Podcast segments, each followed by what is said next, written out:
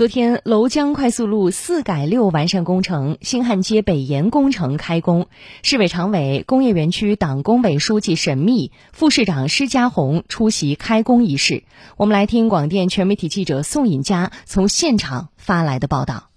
在我右手边就是娄江快速路。那在新港街左右两侧的路段呢，由于三车道变两车道，现在呢是容易出现一个堵车的情况。那开工的四改六完善工程呢，将对我们的桥面进行拓宽，来彻底化解卡脖子段的交通堵点问题，来提升我们娄江快速路东西向的通行能力。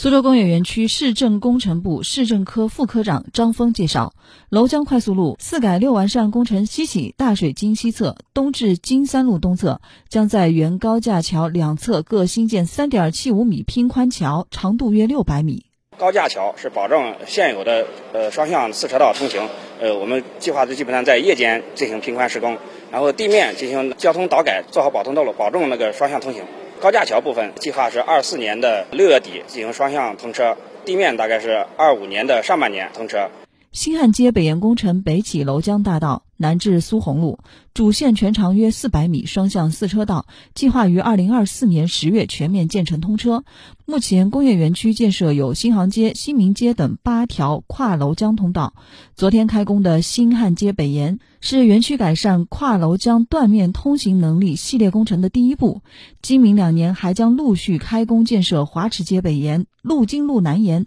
长阳街北延等工程项目，有效增强中心合作区与北部城市副中心的交通联系。